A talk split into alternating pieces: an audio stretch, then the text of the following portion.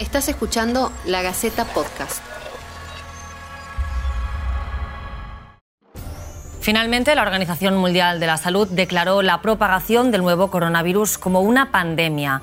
Pandemia en Estados Unidos. ¿Cómo está la situación en el nuevo epicentro? ¿Por qué el gobierno ha decidido recomendarle a la población el uso de barbijos caseros? Nadie puede moverse de su residencia. Todos tienen que quedarse en sus casas. Bienvenidos a este nuevo ciclo de podcast de la Gaceta. Esto es En Cuarentena, la crisis del coronavirus. Barbijos sí, barbijos no. Barbijos de distinto tipo. Barbijos quirúrgicos, barbijos caseros, barbijos N95, mascarillas de plástico, hasta disfraces y bolsas en la cabeza. La gente busca lo que sea para protegerse al salir a la calle y los gobiernos no se ponen de acuerdo en una única medida al respecto. Algunas provincias como Catamarca, La Rioja, Misiones, Jujuy, Salta y Santiago del Estero dispusieron que las personas que salen de su casa por estar exceptuados deben hacerlo con la boca y la nariz cubiertas. En Tucumán, entró un proyecto a la legislatura para promover esa medida sanitaria de manera obligatoria con multas de hasta 2.000 pesos. La OMS, sin embargo, descarta que los barbijos sean la solución y recomienda su uso solo en algunos casos en medio de tanta polémica, ¿nos protege realmente el barbijo? ¿Está bien que su uso sea obligatorio? El COVID-19 es un virus que afecta las vías respiratorias. Se transmite de persona a persona a través de las gotitas de saliva que dejamos al toser o hablar y de las manos cuando tocamos superficies contaminadas y nos llevamos estas a la nariz, los ojos o la boca.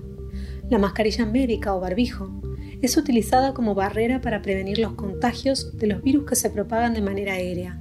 Sin embargo, no es un método infalible y solo disminuye el riesgo, por lo cual debe tomarse junto a otras medidas preventivas como lavarse las manos y tomar distancia. Claudio Santamaría, rector de la Fundación Ciencias de la Salud, recomienda su uso. Si usa masivamente barbijo cuando sale a la calle, disminuye la posibilidad de cuando la gente no tiene síntomas, contagia a otro y tenés menos probabilidad de contagiarte vos. Por lo tanto, el uso del barbijo disminuye la cantidad de infectados de un país y es muy bueno, cuatro provincias lo han decretado. Barbijos para todos. Esa parece ser la consigna de la provincia del uso del barbijo cuando uno está en, la calle o en... El gobernador Juan Mansur salió a aconsejar que los tucumanos también lo hagan para atenuar los riesgos de contagio por coronavirus. En Tucumán hemos adoptado esta decisión de sugerir, de recomendar y de instar a que toda la población que esté en la calle que use el barbijo. Pero quería saber la opinión del Estado Nacional con respecto al tema de utilización de barbijos. ¿Puede haber alguna resolución sobre eh, la obligatoriedad de utilizar el barbijo? Es muy difícil repartir barbijos a todos los argentinos porque no hay cantidad, simplemente. No hay cantidad, no hay en el mercado, porque esto es parte de la demanda global. Lo que sí está claro que, un poco como dice la Organización Mundial de Salud, que abunda no daña. Si nosotros cubrimos nuestra boca y nuestra nariz, también ayudamos a que el contagio sea más difícil. Y para eso podemos hacer barbijos caseros. Y eso, si lo hacen, bienvenido sea. Entonces, ¿por qué tanta polémica? ¿Qué dicen aquellos que no están a favor del uso generalizado? There is no black or white answer. No hay respuesta blanco o negro, ni solución milagrosa. Las mascarillas solas no pueden frenar la pandemia del COVID-19. Esto es lo que subraya el director de la OMS durante una conferencia de prensa telemática desde Ginebra este lunes. Uno de los problemas del uso generalizado de los barbijos es que las personas se confían. Se calcula que en promedio nos tocamos la cara unas 500 veces por día. Por lo tanto, si no nos lavamos las manos y desinfectamos constantemente, o si dejamos de tomar distancia, el barbijo es igualmente inútil. Por otra parte, el uso del barbijo de manera masiva puede generar un desabastecimiento y quitar insumos al personal de salud que se encuentra al frente de batalla en el combate contra el virus. Muy importante reservarlos, destinarlos para las personas que tienen síntomas, los casos confirmados o los casos sospechosos y para el equipo de salud que nos va a prestar cuidado en caso que lo necesitemos en los centros de salud, en el servicio de salud. Esto decía Carla Bisotti, viceministra de Salud de la Nación. A nivel mundial y que tienen que tener un uso apropiado en función de eh, la evidencia científica. El titular del Colegio de Farmacéuticos, Emilio Alves, advierte sobre los precios de los barbijos.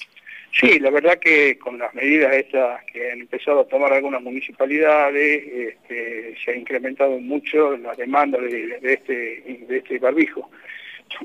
Ante un posible desabastecimiento, ¿sirven los barbijos caseros? Los expertos aseguran que el barbijo debe poseer las características de las telas quirúrgicas y ser una barrera efectiva microbiológica. No podemos confirmar que los producidos en casa cumplan con estos requisitos. Lo recomendable es el barbijo. Marcelo Peralta es titular del Sindicato de Farmacéuticos y Bioquímicos. que se equivocaron pasaron de desaconsejar el uso de barbijo a hacer este, una especie de barbijo casero, una especie de máscaras caseras con un trapo, con, con, con, un, este, con una remera vieja que le ponen un papel, eh, que, que, bueno, es vergonzoso porque aparte no sirve para nada.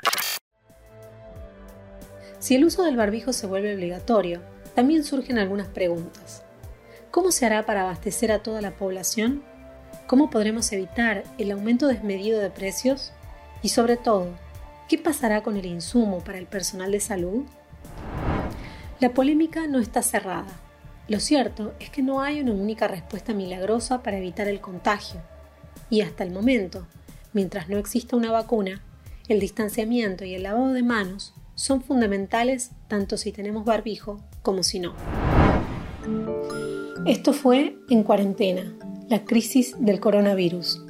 Déjanos tus preguntas y comentarios y vamos a estar brindando información chequeada permanentemente. Y por favor, en lo posible, trata de no salir de tu casa. Colabora y nos cuidemos entre todos.